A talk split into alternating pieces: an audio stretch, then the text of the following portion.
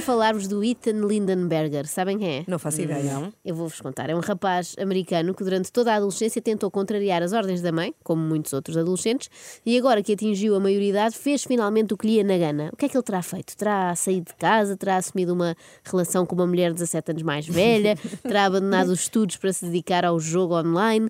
O que é que acham que a mãe o proibia de fazer ao longo daqueles anos todos? Têm palpites? Sei lá, fumar. Não. Vai ir beber. Não, não. Uh, chegar a casa de madrugada. Também não. Sair à rua sem casaco. Ah, isso era gravíssimo, mas não, nada disso. A mãe proibia-o de levar vacinas, tão querida. Eu durante muito tempo desejei isso. Eu desejava que os meus pais não me obrigassem a levar picas, não é? Como eu dizia na altura.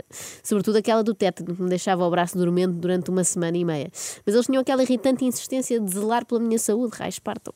Bem, no final do ano passado, Ethan publicou um post dizendo os meus pais são um bocado estúpidos e não acreditam em vacinas.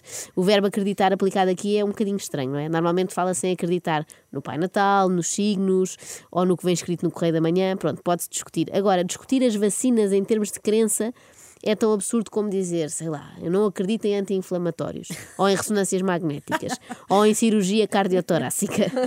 Escusamos estar também a rir dos americanos, não é? Achar que eles são lunáticos e não sei o quê, porque também temos gente que não acredita em vacinas em Portugal, como esta senhora, mãe de três filhas, que aqui há uns anos eh, justificou a não vacinação com esta visão. Uma visão em relação à doença que não é completamente negativa. E por isso eu acho que o processo de doença talvez seja também necessário. É verdade, é necessário. Algumas doenças são boas até para ganhar defesas, não é? Uma virose ou outra. Já o escorbuto, por exemplo, não é assim tão bom.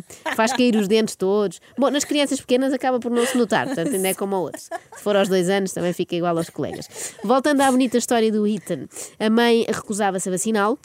Porque tinha lido aqueles estudos que circulavam, eu pus estudos entre aspas, não é? fazia assim umas aspas aéreas, eh, que, que circulavam na altura e que acusavam as vacinas de provocarem autismo. Pois eu trago boas notícias e surpreendentes. É que o Ethan já se vacinou há uns meses e adivinhem, não apresenta qualquer sintoma de autismo. É, nem de sarampo, nem de É. poliomielite, nem de rubéola. Espetáculo. Já os pais talvez não se possam gabar do mesmo. A mãe deve estar passada com este desrespeito dele, não é? É triste andar a criar um filho para isto. Faz 18 anos e vai logo imunizar-se a correr.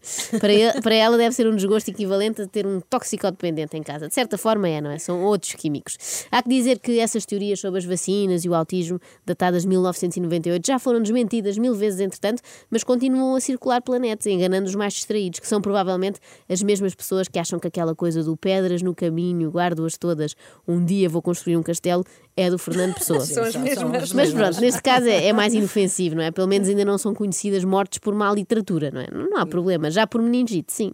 Ethan conta que quando confrontou a mãe com provas a favor da vacinação, ela disse.